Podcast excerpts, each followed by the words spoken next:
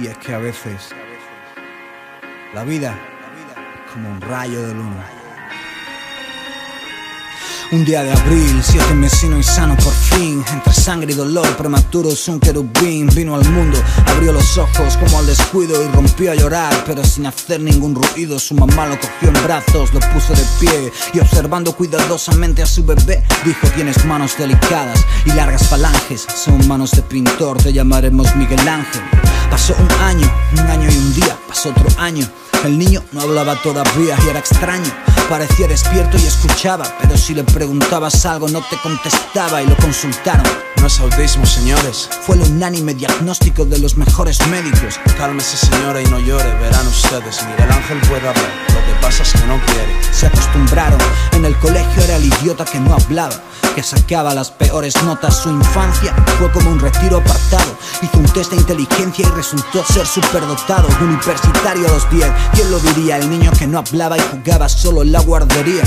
Todos pensaron, ahora todo cuadra, pero él siguió sin decir media palabra. Licenciado en Derecho a los 13, arquitecto a los 16. Lo que más curioso me parece es que sepa cuatro idiomas y no practique ninguno. Aprendió a reír cuando le propusieron ser tuno. Aprendió a llorar cuando su madre murió de cáncer. Este es un recuerdo que quisiera olvidar. Ella dijo en su lecho de muerte que quería oírle y él le quiso hablar, pero no sabía qué decirle.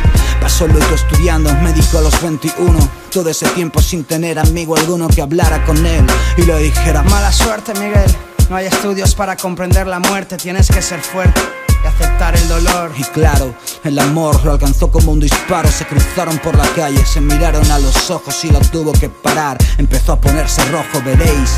Debo decir que no era gran cosa, pero ¿qué más da? A él le pareció maravillosa y dejó de pensar.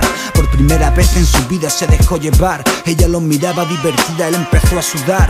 Nunca estuvo más despierto, fue Moisés dividiendo en dos las aguas del mar muerto. Fue Abraham ofreciendo a Dios su hijo en sacrificio. Fue José monje dejando el vicio y dijo, tú eres el amor de mi vida. Yo, Miguel Ángel, ¿cómo estás? Nunca había hecho esto antes, créeme. En toda mi vida nunca hablé con nadie, ni siquiera quise hacerlo cuando se murió mi madre, pero tú me has vuelto loco. No sé qué está pasando, tengo tanto que contarte. Por fin estoy hablando, solo tú lo has conseguido. Al verte comprendido que el silencio que guardé lo quiero gastar y quiero estar contigo tiempo se para. Miguel Ángel no respira, ella saca algo del bolso, polígrafo y papel, escribe unas cuantas líneas y esto es lo que pone él. Hola, mi nombre es Lucía, encantada, pero debo confesarte que no entendí casi nada. Por favor, háblame de frente y salgo de dudas, leyéndote los labios porque soy sordo muda.